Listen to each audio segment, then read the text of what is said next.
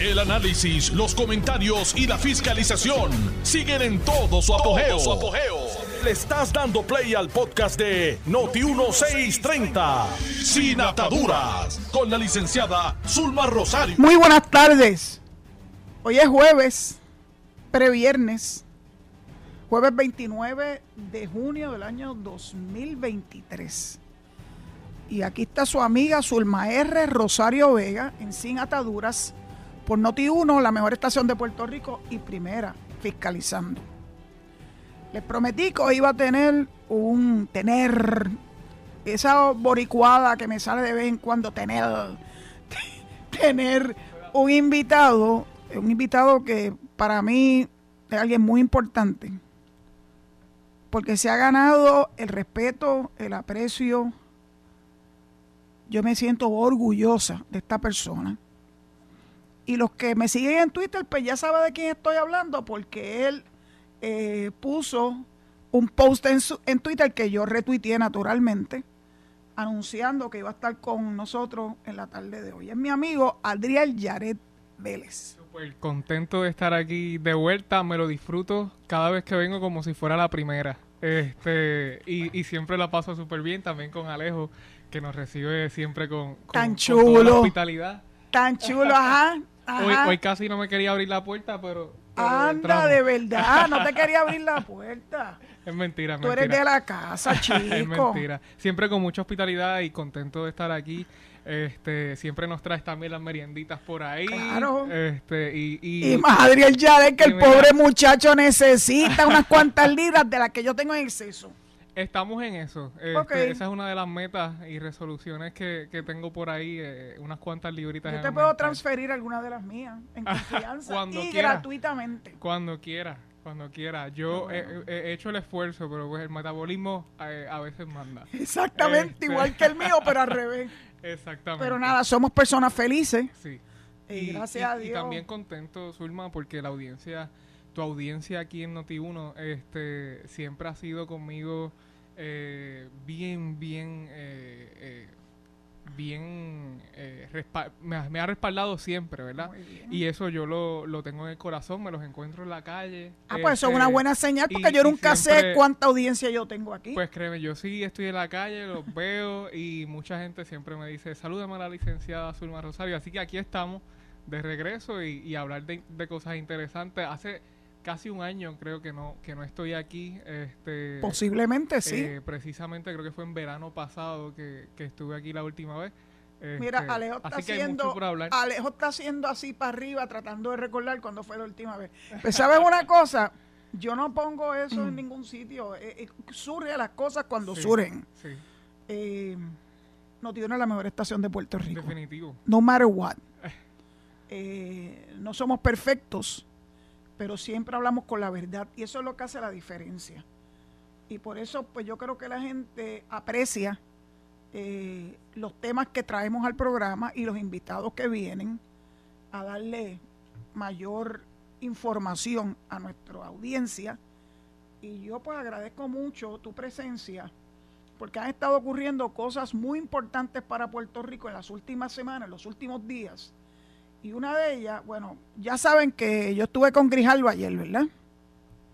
Eh, y fue una gran reunión junto con eh, el liderato del Partido Demócrata de Puerto Rico. Eh, yo, vi un, yo vi una publicación de alguien que tiene un issue con el Partido Demócrata, pero yo voy a coger un programa completo para poderle decir a mi público la diferencia histórica entre el Partido Republicano y el Partido Demócrata. Y voy a ser bien fiel a la historia. Pero lo que hacía era, me daban ganas de reír. Porque lamentablemente aquí existe esa visión de que tú tienes que ser una cosa u otra. Y a mí me da lo mismo lo que tú quieras hacer desde el punto de vista político. Tú puedes ser o no republicano, puedes ser demócrata, puedes ser woke, puedes ser extrema derecha, tú puedes ser lo que te dé la gana, porque lo importante es que vivimos en un país democrático donde tú tienes libertad de expresión. Y yo la libertad de expresión la atesoro tanto más que el voto. Así que nada, eh, estoy feliz de que estés aquí con nosotros, que nos cuentes un poco de las últimas peripecias en las que te has involucrado. Eh, tengo entendido que estuviste en una importante actividad en Las Vegas recientemente. Háblanos de ella. Mm, pues mira, precisamente este, la semana pasada estuvimos en, en Las Vegas en la convención de la juventud del Partido Demócrata de los Estados Unidos. Allí fue la juventud de todos los estados y de los territorios eh, donde, ¿verdad? También nos han abierto las puertas. ¿Cuántas personas aproximadamente había en esa mm, actividad? Eh, cerca de 1.500. Uh. Eh, son delegados de la juventud de cada estado y territorio. Entonces, pues eh, ya la juventud del Partido Demócrata se ha expresado a favor de la estabilidad. Está como parte de la plataforma de gobierno de la Juventud Demócrata de Estados Unidos. Excelente. Nosotros, como parte de ese esfuerzo continuo, lo que hicimos fue regresar para esta convención y aprobar una resolución eh, que eh, apoye el HR 2757, que es el proyecto que tenemos ahora.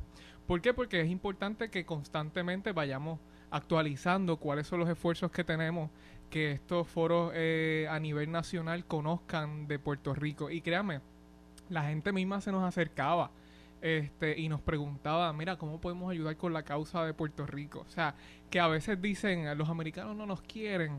Este, y, y, ese es el cuento de siempre. Sí, hombre. Pero oiga, eh, yo, yo vi un interés genuino de parte de, de esos jóvenes que estaban allí, eh, que estaban conscientes de quizás algo que sus antepasados eh, no estuvieron conscientes. Y es que esta nueva generación de jóvenes en Estados Unidos está consciente de que Puerto Rico tiene un problema de democracia. Muy bien, este, muy bien. Y en ese sentido, nosotros nos hemos encargado obviamente de llevar el mensaje. Allí tuve la oportunidad de hablar con la senadora Jackie Rosen eh, del estado de Nevada que ha respaldado la estadidad y también este eh, no la tuve que cabildear mucho eh, ella inmediatamente me dijo excelente excelente. Este y de igual forma conocí a la presidenta de, del Partido Demócrata en Carolina del Norte tiene 25 años de edad y es la presidenta de un partido estatal eh, más joven en la historia de cualquiera de los dos no es de los Young Democrats, es del Partido Demócrata. ¡Wow! ¡Wow! Me encanta. Eh, eh, es equivalente a, a, a, a ¿verdad? Lo que es eh, lo mismo que viene siendo el presidente del Partido Demócrata en un estado como Florida, como lo que es Charlie Rodríguez en Puerto lo Rico. Que viene siendo Charlie Rodríguez en Puerto Rico. Eh, y en un estado, pues obviamente eso le da un impulso mayor. Y ella hizo historia con tan solo 25 años de edad, una historia bien inspiradora. Eh, y siempre ha estado presente para Puerto Rico. De hecho, ella en una ocasión hizo una entrevista con el Washington Post. precisamente hablando sobre eso y en su computadora que salía en la, en la cámara había un sticker eh, de que respalda la estabilidad para Puerto Rico, que se lo, se lo entregó precisamente la pasada directiva de la Juventud Demócrata. Nosotros le dimos uno nuevo en esta convención. Ah, muy bien, se lo actualizaron. Eh, se lo actualizamos con el respaldo del 2757 y yo creo que lo más importante fue que pudimos educar. Este, allí estuvo el compañero presidente Aurelio Agelvis, que fue que, quien coordinó, ¿verdad? Ay, vamos a este, llamarlo. Eh, Yo espero que nos esté escuchando. Entiendo que sí, este, él fue quien coordinó, ¿verdad? Esa, ese viaje hacia allá este, de todos nosotros. Y hubo una delegación de Puerto Rico que, que, dimos la cara allí, este sin fondos sin fondos públicos verdad este de sus bolsillos eh, y, y, en ese sentido este creo que, que esas son las cosas que tenemos que seguir haciendo y había gente que nos decía miren pero y el partido republicano y mira pues yo cuando veo a alguien del Partido Republicano cabildeando del Partido Republicano me alegra. Claro. es necesario. Este, y como estadistas debemos dejar de, quitarnos esa etiqueta de la mente de que eh, eh, cabildear con los demócratas o con los republicanos es malo. Tenemos que hacerlo en los dos lugares. Este, y, y se está haciendo. Yo, los republicanos también este, en Puerto Rico hacen sus esfuerzos. Este, y estoy seguro que los, que los jóvenes republicanos harán lo propio. Tienen que redoblar los esfuerzos porque lo que siempre nos echan en cara es que para este proyecto eh, hay pocos sponsors republicanos. Lo que pasa es que la gente piensa que esto es con una varita mágica. Y mientras allá se están encargando de muchísimos otros asuntos, el de Puerto Rico es algo que tenemos nosotros, los puertorriqueños, los que lo sufrimos en carne propia, ir hacerle, ¿verdad? Este, esa presentación y convencerlos.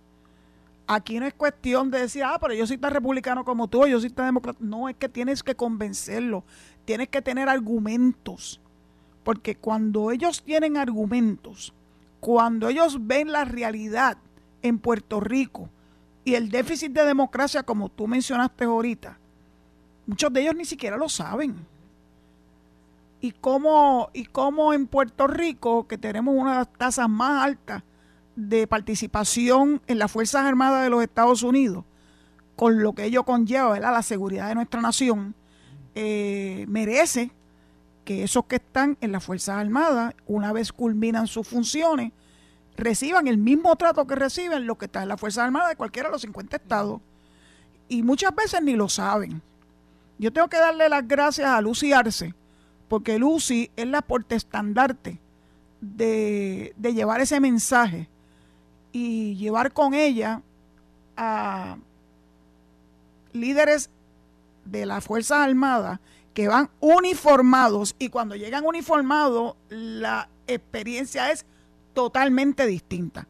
Porque no es meramente tú decirle, Puerto Rico da muchísimo eh, mano de obra, si podemos decirlo de esa forma, muchísimas eh, personas que están atentos, que dan incluso su vida por la democracia y la nación americana y no estamos recibiendo el mismo trato.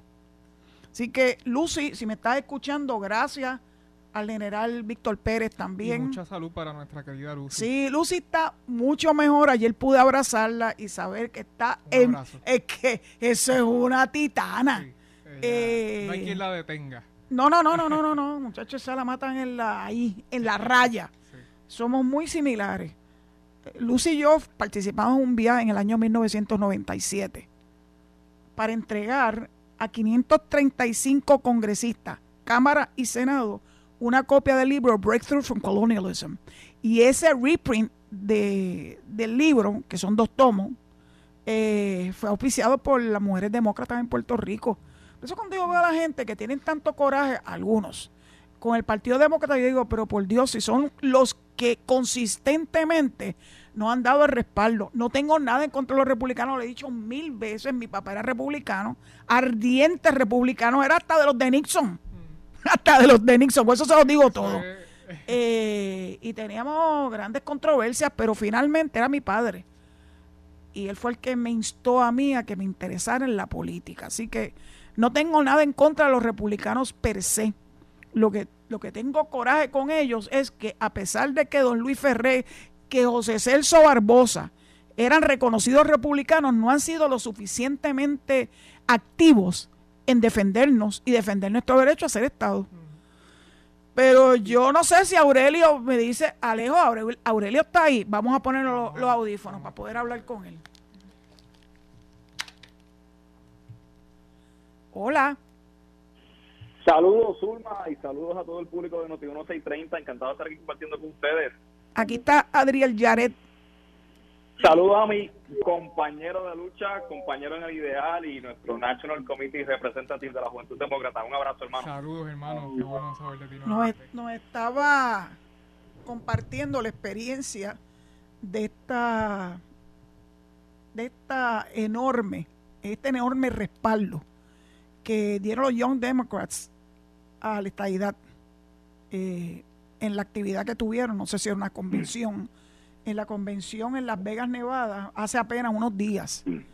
Así que me gustaría tú, como presidente de los Young Democrats, que nos dé tu impresión de esa actividad y lo que tú pudiste percibir en la misma con relación a nuestro ideal. Pues mira, Zulma, ciertamente, y agradecido nuevamente por la oportunidad, eh, la semana pasada estuvimos eh, una delegación de jóvenes demócratas participando de la Convención Nacional de la Juventud Demócrata de Estados Unidos y allí estuvimos compartiendo junto con el compañero Adriel. Y te tengo que decir que en cada taller que estuvimos, cada dinámica que tuvimos con el liderato de la Juventud Demócrata de los diferentes estados de la nación, eh, cada vez que nos tocaba el turno de, de hablar sobre un tema, compartir de nuestras experiencias, eh, esos salones siempre se, se, alborotaban de, alegría, de júbilo, emocionados eh, por nosotros, por escuchar nuestras experiencias, eh, por escucharnos hablar, eh, estaban siempre bien atentos y bien deseosos de intercambiar opiniones con nosotros, eh, porque ellos conocen y saben, siendo líderes de la juventud demócrata, que están al tanto de los, de, los, de los temas, de las dinámicas que están sucediendo en toda la nación, ellos saben y están al día de las cosas que están sucediendo en Puerto Rico. Contrario a lo que nos hacen pensar en ocasiones de que allá no nos quieren y que no están pendientes y que no saben lo que está pasando, allá nos hablaron de temas bien específicos. Que cómo va la recuperación post-huracán, que cómo va la cuestión del, sistema energético, cómo va inclusive en la renegociación de la deuda, o sea, temas bien específicos de Puerto Rico, ellos nos los plantearon y nos los preguntaron, o sea que ellos están bien atentos de lo que está pasando acá. ¿Cuál es la mediana de edad, Aurelio, la mediana de edad de, de los que pertenecen a los Young Democrats? Pues allí, allí la juventud demócrata comienza desde los 18 años hasta los 36. Okay. Eh, pero yo te diría que la media más o menos es unos 26, 26 a 27 años. Muchos líderes jóvenes eh, que están entrando por primera vez a la organización. Eh, también hay muchos que están ya en sus últimos años, pero que están activamente defendiendo los temas y, y, están activamente trabajando en campañas con, con líderes electos del Partido Demócrata eh, eh, y, asistiendo en las diferentes dinámicas que se dan a nivel nacional y participando activamente de, y reorganizándose en los partidos eh, en los diferentes estados. así que son personas de influencia en sus estados que tienen comunicación constante con el liderato electo. Así que la dinámica que se dio fue, fue excepcional. en varias ocasiones se, se detuvieron inclusive eh, a intercambiar información con nosotros, eh, números de contactos, correos, eh, se tiraron fotos con nosotros y, y, siempre fue una constante el dejarnos saber que estaban en la mejor disposición de apoyarnos en nuestro mensaje, no solamente de, de, impulsar el ideal de la estabilidad para Puerto Rico, sino lograr la aprobación del proyecto HR 2757. Ellos están claros que esta es la ruta, ellos están claros que el Congreso tiene que actuar y que, y que están en la mejor disposición de, ayudarnos en ese proceso de, cabildear a favor del proyecto. Eh, de hecho, estamos haciendo unas coordinaciones con ellos eh, porque tenemos el mayor deseo de continuar llevando el mensaje para que este proyecto se apruebe. Creo que estamos en un momento crítico e importante y nuevamente contrario a lo que nos quieren hacer creer, que el tema no ha avanzado, que no, no hemos adelantado nada que la estadía está más lejos que nunca. Yo quiero darle saber que estamos a la puerta. Estamos a la puerta. Lo que hay es que dar ese impulso final para lograr la meta, que es lograr la igualdad de derechos que merecemos como ciudadanos americanos. Estamos en esa puerta. Me dice Adriel que tuvieron la oportunidad de compartir con la senadora Rosen de Nevada. De Nevada Correcto, con la senadora de, de Nevada eh, Adriel tuvo la oportunidad de, dialogar con ella en una parte. Yo tuve la oportunidad de dialogar con el congresista de California, eh, Rocana, quien respaldó el proyecto HR 8393 en el, en el pasado, en la última sesión. Le hablé sobre el 2757 y le indiqué que íbamos a darle una visita próximamente. Se, mostró muy receptivo en, en, continuar respaldando este proceso. Eh, y, eso es lo más importante. Eh, y de hecho, no sé si Adriel lo, lo comentó, pero eh, la, Juventud Demócrata como organización aprobó una resolución para respaldar el 2757 como el mejor mecanismo para que el pueblo de Puerto Rico pueda escoger la estadidad y lograr la admisión de Puerto Rico como un Estado de la Unión. De hecho, Aurelio, yo creo que es bien importante también mencionar sobre eso eh, una interioridad que ocurrió en el momento de, de aprobar esas resoluciones, previo a que las resoluciones vayan al floor de la Asamblea eh, se toman en consideración en un comité eh, ¿verdad? de plataforma. Eh, y ese comité es el que decide cuáles van a ser las resoluciones que van a ir al floor de, de ¿verdad? De la, de la asamblea. O sea, que eso no es a Wipipío. No, no son todas. Hubo alrededor de, Aurelio me corrige, eh, más de 100 resoluciones, bajaron 25 al más floor. De, más de 100, unas 125 resoluciones pasaron por ese comité y bajaron 25 al floor en las que no son controvertibles. O sea, que estamos hablando de que para ellos el respaldo al proyecto 2757 de la estadía para Puerto Rico no ha estado en controversia. Muy bien, muy bien. ellos le entendieron, ellos entienden muy bien nuestra lucha. La juventud, yo le tengo siempre tanto, no solamente cariño, tengo mucha esperanza que la juventud que tienen ese ánimo y ese deseo de echar hacia adelante, son los que van a hacer la diferencia. Sin descartar, ¿verdad? Nosotros los baby boomers, eh, a los que están, ¿verdad? Este, sufriendo eh, la desigualdad como veteranos, todos son importantes, pero los jóvenes son los que van a hacer la diferencia. Yo estoy convencida de eso. En el caso de, de, esta juventud, eh, estoy de acuerdo con tu, con, tu apreciación. Esta, esta nueva generación de, la, de, de, millennials y, generación Z eh, eh, están más abiertos al cambio, están más abiertos a aceptar la diversidad y están conscientes de que en el caso específico de Puerto Rico es una situación de, derechos civiles, de derechos políticos, es un, es un asunto de justicia y, de, y de culminar con ese asunto inconcluso de la democracia americana, que, en pleno siglo XXI todavía tenga eh, 3.2 millones de ciudadanos aislados en una isla sin, sin, sin derecho a, al poder político, que es lo más importante. A veces nos envolvemos en la situación esta de no, que la estabilidad es igual a más fondos federales, es igual a, a más ayudas. El poder político de un Puerto Rico, Estado de la Nación Americana, que envíe cinco congresistas y dos senadores a votar, a cabildear a negociar y a tomar decisiones en, la nación más poderosa del mundo. O sea, es un poder político sin precedentes que muchos otros países envidian.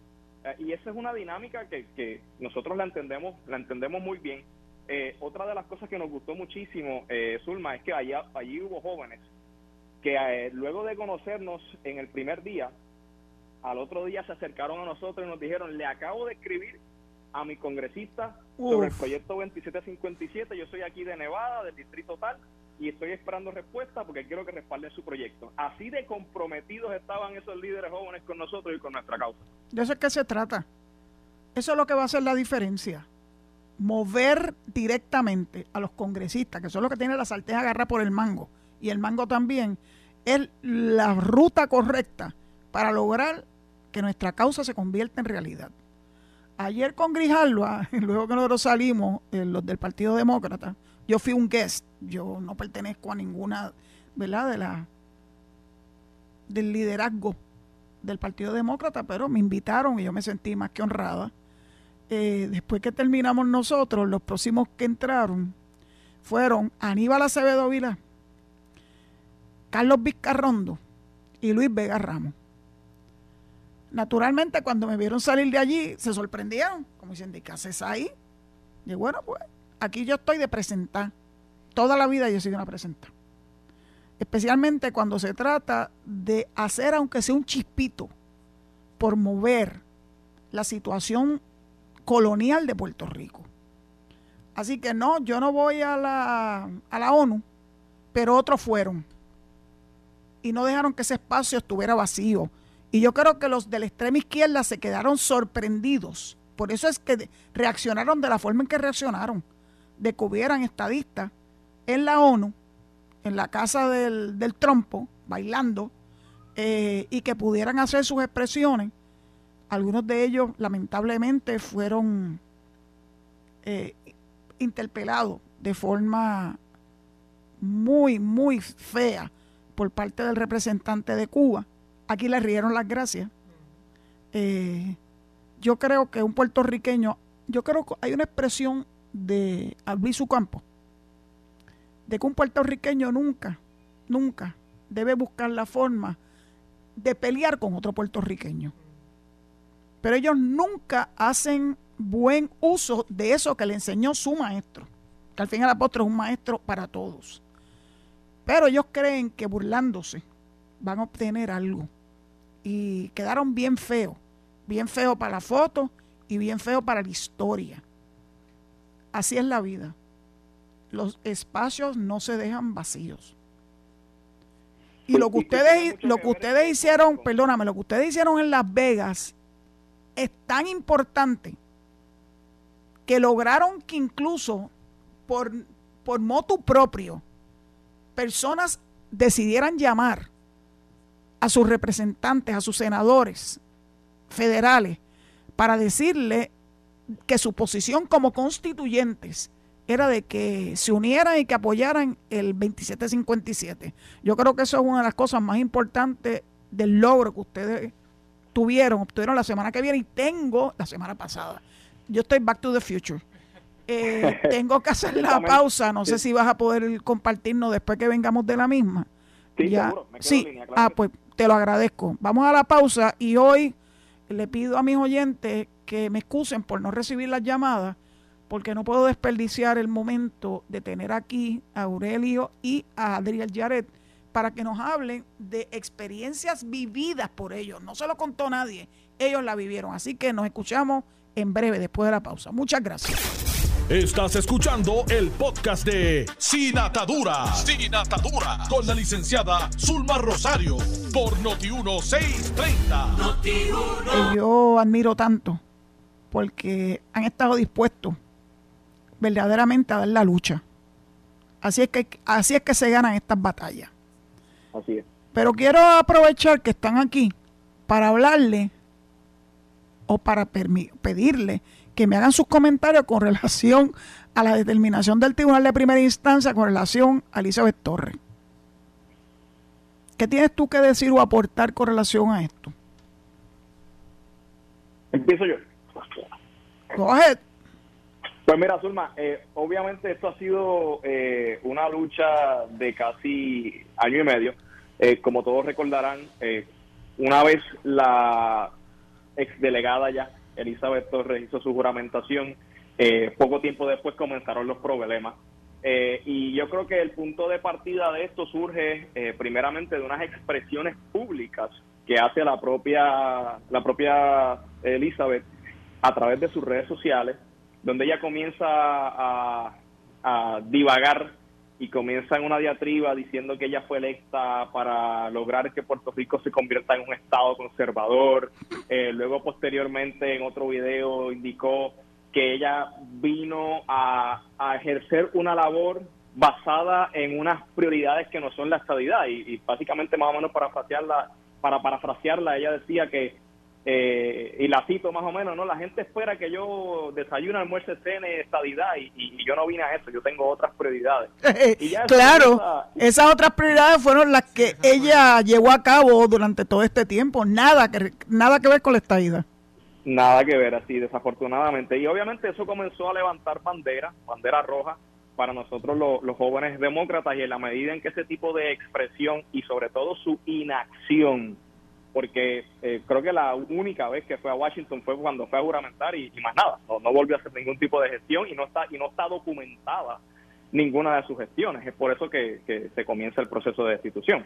Pero una vez comenzamos a ver esas expresiones y su falta de acción, es que nosotros decidimos actuar y nosotros le cursamos eh, eh, una carta al secretario de Justicia directamente, enumerando una serie de elementos, acciones, omisiones eh, y expresiones que nosotros entendíamos que descalificaban a, la entonces delegada de ejercer su función, porque la función es sencilla. Bajo la ley 167 del 2020, que es la que crea esta delegación, los delegados tienen dos funciones inherentes al cargo. Abogar por la estabilidad en el Congreso. Y lo segundo es remitir un informe de sus diferentes gestiones cada 90 días obviamente la, la, la, señora Torres no pudo, no pudo, no hizo ni una ni la otra, porque al no hacer ningún tipo de gestión a favor del, ideal de la salida y del mandato del pueblo, que, que recordemos que la ley 167 del 2020 está sujeta al mandato que dio el pueblo en el plebiscito de noviembre, o sea, esto no salió del aire ni esporádico, eh, y es por eso que el, el impulsar la estadía para Puerto Rico es política pública del gobierno de Puerto Rico. Y ese es otro de los elementos que utilizamos en, la, en la carta que le cursamos al secretario de Justicia, indicándole que siendo eh, la ley 167 del 2020 y el respaldar la estabilidad política pública del gobierno de Puerto Rico, no se sostiene eh, asignarle un sueldo y un salario y, pagarle un sueldo y un salario a una persona que está expresándose abiertamente en contra de esa política pública, que no está haciendo nada en lo absoluto para promoverla. Eh, y eso fue lo que obviamente le cursamos al secretario eh, y entendemos que, dio paso a todo, a todo este proceso. Yo me siento eh, más que complacido con la decisión, pero suma, sobre todo me siento reivindicado. Y te explico por qué a ti y a los amigos que nos escuchan. Cuando nosotros dimos ese primer paso, en septiembre del 2021, de cursar esa carta al secretario de Justicia y luego de ir públicamente a diferentes espacios a sostener nuestro proceder, recibimos críticas, recibimos ataques, recibimos burlas públicas y privadas de enemigos del ideal pero también de personas que se hacen llamar amigos del ideal. Esos son, los, esos son los peligrosos. Que esos son los peligrosos, los, más que duelen. Y los más que duelen porque uno, uno siempre espera el golpe del enemigo, pero uno, uno nunca se espera la puñalada del amigo. Y, nosotros pasamos por ese proceso, Zulma, y lo comparto con ustedes ahora porque la realidad es que nos sentimos reivindicados, porque hubo mucha gente, inclusive gente con influencia, que nos dijo que no procediéramos de la manera en que lo hicimos. Y pues, yo me siento Esas personas quedaron retratados. Yo creo que esto es maravilloso porque da la oportunidad de uno identificar quiénes son los verdaderos amigos de la estabilidad y quiénes son los enemigos de la estabilidad, algunos solapados. Este, así que por eso es importante que nosotros vayamos identificando a estas personas, porque el año que viene va a haber primaria. Así es. Y yo le he prometido a mis oyentes que yo voy a utilizar este espacio para identificar a las personas que verdaderamente han hecho algo por nuestro ideal y que pretenden o regresar o ingresar a la vida pública en cargos electivos. Como yo no tengo, yo estoy, como dicen por ahí, yo estoy este, verdaderamente fuera del ámbito de nada de esto. Yo hablo según me lo dicta mi corazón. Soy libre pensadora. Así que les garantizo a mi público que para las elecciones, primero para las primarias, que es la parte más importante antes de las elecciones, las primarias son más importantes porque esas son las que nos va a permitir a nosotros limpiar la casa. Y por lo menos yo voy a poner mi granito de arena. Sé que eso me va a ganar unos cuantos enemigos adicionales, pero mira, Aurelio y Adriel. Enemigos tengo yo hace muchos años, porque hay gente que nunca estuvo de acuerdo con algunas determinaciones que yo tuve que tomar. Yo, cuando tuve que dar, fue, te lo di. Y lo voy a seguir dando según lo dicte mi conciencia y mi corazón. Nadie me va a callar. Así que este público debe estar seguro que el año próximo, previo a la primaria yo voy a hacer expresiones con relación a aspirantes, porque en ese momento son simples aspirantes, no son candidatos. Candidatos son los que, los que se convierten, los que reciben el aval del pueblo en las primarias. Y yo no quiero que esas personas entren a la papeleta bajo la insignia del Partido Nuevo Progresista para después desdecirla, no respetarla, ni respetar el voto de, ¿verdad? de los constituyentes. Así que pueden confiar en que eso va a pasar así. Aurelio, eh, ya el presidente, el director de Prafa le hizo una notificación a Elizabeth que no va a recibir ni un centavo más. Y me gustaría saber tu opinión y luego quiero preguntarle a Adriel Yaret y lo que ya devengo. ¿Qué vamos a hacer con eso? Bueno, yo eh, me alegro muchísimo que el director de Prafa haya actuado como, como, como actuó. Entiendo que está actuando conforme a derecho. De hecho, tengo que felicitarlo eh, al, director porque ha sido muy activo. De verdad que la diferencia se nota del cielo a la tierra por la manera no solamente que ha estado trabajando los asuntos de Puerto Rico, sino también cómo, o sea, cómo, cómo ha mejorado la comunicación con la delegación congresional. Hacía falta alguien activamente eh, defendiendo la política pública y defendiendo el mandato del pueblo a favor de, la estadidad. Así que felicito al, director de Prafa, Luis David Perna, por, por esa gestión. Eh, estoy totalmente de acuerdo y entiendo que, se debe también de buscar la manera de, que ella restituya los dineros que cobró eh, ilegalmente, porque de nuevo no, no ejerció su función eh, no hubo más no hubo más informes radicados. en estos días aparentemente hizo un amague de radicar un informe. yo, bueno, too little too late. Exacto, too little too late. no puede hacer más nada, así que en la medida de lo, de lo posible y que la, las leyes y los procedimientos lo permitan, entiendo que se debe de proceder con, un proceso de restitución de ese dinero. Pues fíjate, yo te voy a dar una recomendación, ya que ustedes fueron, ¿verdad?, directo al grano y aunque se tardó un poco el proceso por parte del Departamento de Justicia, escribanle una cartita al secretario de Justicia exigiendo que recobre los dineros mal habidos de Elizabeth Torres. Digo, si estás en esa disposición. Recibimos la recomendación, claro que sí. Sí, porque ya está bueno. Aquí tenemos que ser proactivos. Jared. Pues mira, yo este, tengo que ¿verdad? Hacer unas aclaraciones también, porque en el caso mío, que estuve en la papeleta de, la delegación congresional, en la Cámara de Representantes, donde también Elizabeth aspiró, eh, pues hemos tenido también una- unas circunstancias personales, ¿verdad? Y yo, yo he aprendido primero que nada a no tomarme nada personal. Muy bien. este, Mucho menos de alguien que no conoce a uno, ¿verdad? Este, así que en ese sentido lo que voy a decir no es nada personal. Lo que sí tengo que decir es que desde el principio, cuando radicaron esta, este referido o esta carta en el Departamento de Justicia, los Young Democrats, ella salió con estas teorías de conspiración de que era el partido este el que estaba el partido nuevo progresista el que estaba conspirando con los jóvenes demócratas para eh, eh, verdad destituirla a ella y ponerme a mí. Eso era lo que decía ella Eh, Pues lo que- es, es lo que que- ella no conoce la ley. por eso, a eso vamos, a eso vamos. Este, yo creo que el tiempo nos ha dado la razón y nos ha dado la razón en muchas cosas. En primero, eh, en que ella no debía haber estado en esa posición, engañó a la gente que votó por ella, engañó a parte del liderato de nuestro partido Me también. engañó a mí. Lamentablemente. Yo le he dicho públicamente. Este, y, y yo creo que, que eso es lo primero. Lo segundo, que sus teorías de conspiración resultado ser eh, mentiras, al igual que muchas de las mentiras que ella ha hecho. Eh, eso que ella dice no va a suceder. Yo no voy a entrar como delegado congresional para nada. Primero, la ley exige que se haga una elección especial nueva cuando hay una destitución y, y existe una vacante. Eh, y entiendo que por lo que he escuchado del gobernador, esa elección no va. Este, ya la delegación congresional muere el 31 de diciembre de 2024, por lo que sería prácticamente inconsecuente hacer una elección para llenar esa vacante.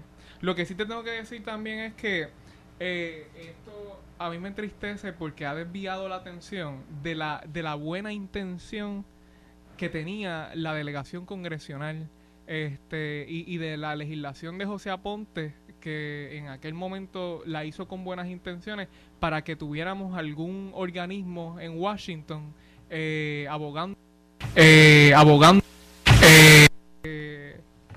recientemente pues ella ha entrado en una serie de escándalos para eh, amapullar eh, eh, de alguna forma las gestiones de la delegación congresional y ha desviado la atención por completo eh, de cualquier gestión que se está haciendo en, en Washington.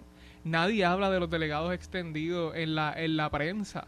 Lo que hablan es de Elizabeth Torres. Así que ese es el daño que nos ha, he- que nos ha hecho Elizabeth Torres. Sí, pero ese daño Eh, es por un tiempito, Adriel no, Yaret. Esto yo- no le va a durar toda la vida. Es importante, Zulma, que asumamos las consecuencias eh, de lo que de lo que pasó y por eso es importante también lo que tú mencionas de la primaria. Este, porque nosotros como electorado de un partido y como, elector- eh, como electorado de un ideal tenemos una responsabilidad de proteger el ideal y de proteger la institución del Partido Nuevo Progresista. Y cuando sale alguien eh, electo, ¿verdad? Hasta cierto punto tenemos que asumir responsabilidad este, también y ser más cuidadosos eh, eh, la próxima vez cuando nos toque elegir. Este, así que el llamado que hace de la primaria a mí me parece bien importante y más aún en la papeleta legislativa. En la papeleta legislativa tenemos miles y miles de votos eh, eh, mal votados que se pierden todos los cuatrenios en las elecciones. Eh, votos en blanco donde a veces la gente no entiende la papeleta legislativa y optan por dejarla pasar. Y lamentablemente el resultado de eso hoy día ha sido que tenemos una legislatura popular y nos podemos tomar el riesgo de que si tomamos eh, las mismas acciones en el 2024 nos pueda pasar lo mismo. Este, así que yo, mi llamado es más allá de, de verdad eh, criticar o, repasar lo que ha hecho Elizabeth, es a que analicemos lo que ha pasado, lo reflexionemos, eh, asumamos nuestra responsabilidad en parte de eso. Este, obviamente ella engañó al electorado, pero sí tenemos que tener más cautela. Yo, en la, yo, ¿verdad? Fui de los pocos que, que lanzó críticas contra ella en plena campaña. Eh, la dinámica que se dio en la campaña de la, de la delegación congresional era de no atacarnos mucho para ¿verdad? no entrar en una controversia interna dentro de mismos estadistas. Sin embargo, yo sí tenía que levantar banderas sobre ella en ciertas cosas porque eh, las críticas de ella hacia el partido, eh, hacia el gobernador, este, hacia incluso esfuerzos de la estadidad, iban desde que ella estaba eh, como candidata en plena campaña. Ella se levantaba y atacaba al gobernador por cualquier cosa o atacaba a los esfuerzos que estábamos haciendo de la, estadidad por cualquier cosa. Y lamentablemente yo siento que, que, que, ¿verdad? No mucha gente pudo enterarse de eso. Este, y pues sucedió lo que sucedió. Pero lo importante ahora es que, ¿verdad? De alguna manera eh, podamos corregir esto. Ya se hizo esa destitución. Este, importante también recalcar este, que Prafa sí tiene la, la, la, autoridad y el director ejecutivo de Prafa, eh, el licenciado Dávila Perna, eh, tiene la autoridad completa de suspenderle el sueldo. Ya hay una determinación judicial. Y de hecho, el licenciado Michael Corona eh, hizo unas expresiones en jugando pelotadura y le dijo eh, prácticamente al licenciado David Perna, primero cuestionó su preparación como abogado. Ay, Dios querido. Este, y luego dijo que, que Prafa no es mencionado en la ley 167. ¿Qué, qué? pues no la, ha leído.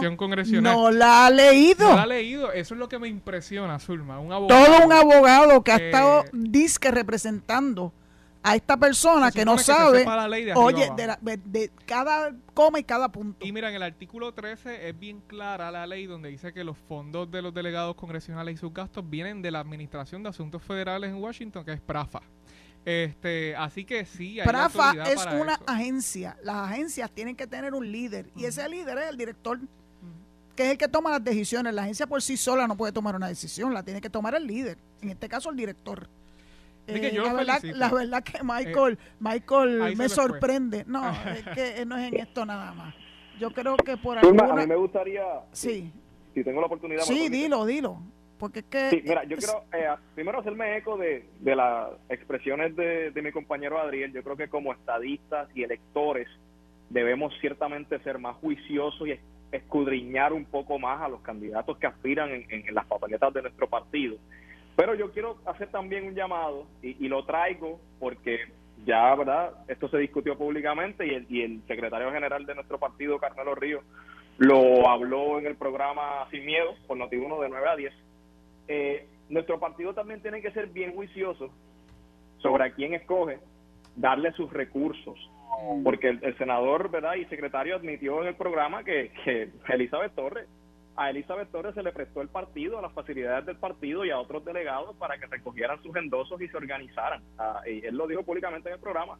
Y yo, mi llamado es al liderato de nuestro partido que entonces seamos más juiciosos porque Adriel hizo unas advertencias, yo hice unas advertencias, ciertamente en mi caso la hice un poco de manera más, más privada porque yo ya me había retirado de la contienda y no quería que fueran a decir que era que yo estaba mordido y eso, porque tú sabes cómo se pone la gente a veces. Sí.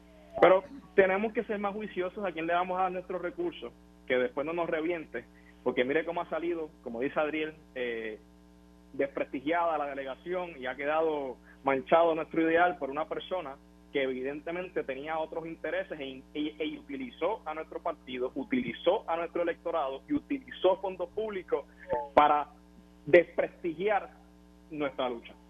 Bueno, ella ha intentado desprestigiarla. Lo que pasa es que nuestra delegación tiene personas que valen por sí mismos, que están haciendo su trabajo y que aunque ella ha tratado de desprestigiarlo, no lo ha logrado.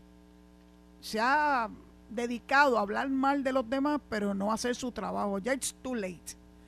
Me gustaría que para diciembre, que es cuando se supone que todas estas personas que están interesados en entrar en la contienda para las elecciones del 2024, primero por las primarias y posteriormente en la elección, que para diciembre estemos bien pendientes de quiénes son esas personas, esos aspirantes que quieren ganarse nuestro aval, a veces sin tener lo que se requiere para hacerlo. Y para mí lo más importante es que tienen que ser estadistas primero. Si tú no eres estadista primero, tú no tienes derecho a estar ni siquiera soñando con entrar en una papeleta del Partido Nuevo Progresista. Sencillo. Y lo van a tener que demostrar. No es cuestión de que lo digan de la boca para afuera. Que lo demuestren con hechos, que han hecho por nuestro ideal. Más allá de hablar bla, bla, bla. Hay mucha gente que le encanta el bla, bla, bla. Y aquí ya llegamos a un momento donde tenemos que separar a los niños de los seres humanos adultos o demuestran que han hecho, y más vale que lo hagan antes, que no esperen entonces hasta después de diciembre para hacer algo. Si verdaderamente aspiran a estar en la papeleta, más valen que demuestren, demuestren fehacientemente cuáles son las acciones, acciones, no, no, no palabras, que han hecho a favor del, del ideal.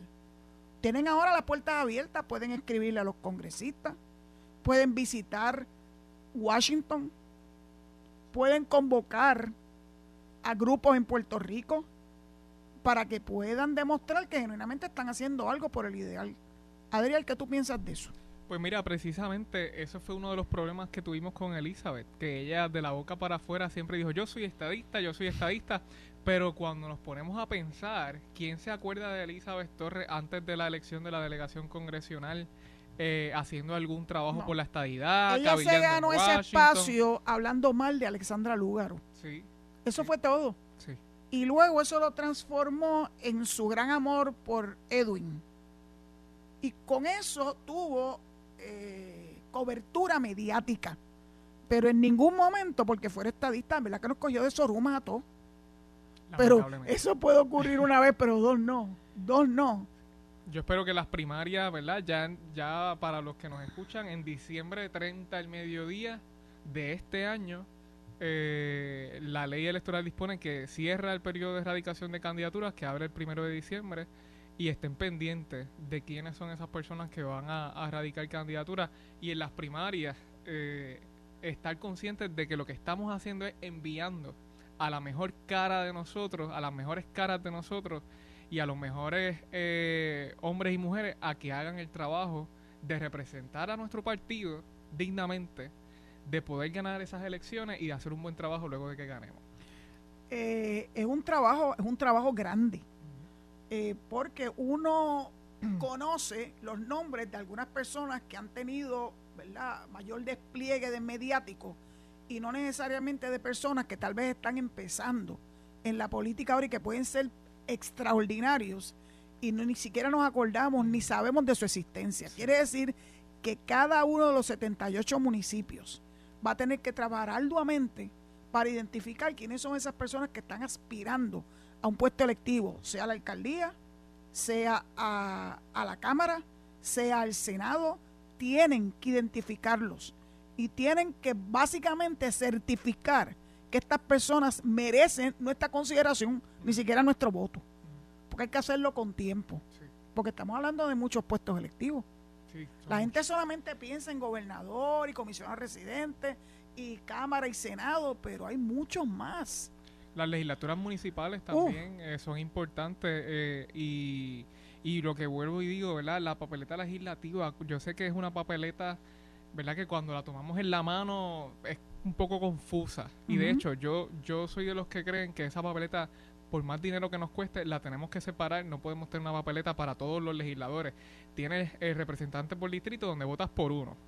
Tienes los senadores por distrito donde, donde votas por dos tienes el representante por acumulación y el senador por acumulación, donde la elección votas por uno, cosa que la mayoría de la gente no sabe. Sí, es bien confusa. Y en la primaria votaste por seis. Entonces, eso crea una confusión eh, donde lo que tenemos al final del día es una cantidad de votos mal votados tan y tan grandes que pudieron haber cambiado la constitución de esa asamblea legislativa ahora mismo. Este, Eso requiere educación. Requiere educación y también requiere acción legislativa. Hay que separar esas papeletas. no podemos tener la junta. Pero Adiel, mira, ya Alejo me está enseñando el reloj y, nos tenemos que, este, decir goodbye to you. Antes de irnos, eh, enviarle un saludo a nuestro expresidente de la legislatura municipal de Ponce, Roberto González, que te envía también muchísimos saludos. Ah, Siempre está pendiente y sintonizando el programa y nos invita el 4 de julio este, a celebrar en la Plaza de Ponce con un espectáculo de fuegos artificiales este, abierto para todos los estadistas que deseen eh, celebrar su ciudadanía, ¿verdad? Y, y que somos parte de, de, esa nación. Este va a ser este 4 de julio a, partir de las 7, de las 6 de la tarde y a las 8 y 30 de la noche vamos a tener ese espectáculo de fuegos artificiales, así que están todos invitados. Ya lo saben, el 4 de julio es una fecha muy especial, eh, pero me tengo que despedir porque me van a votar.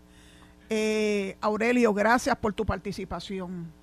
Gracias, Zulma, por la oportunidad y saludos a todos. Un abrazo, Adriel. Cuídate mucho. Un saludo. Ok, gracias, Adriel Yaret, por tu presencia. Y yo creo que va a ser muchas después de esta. Vienen muchas donde cosas vamos a estar, cuando vamos a estar eh, ayudando a nuestro pueblo a tomar decisiones.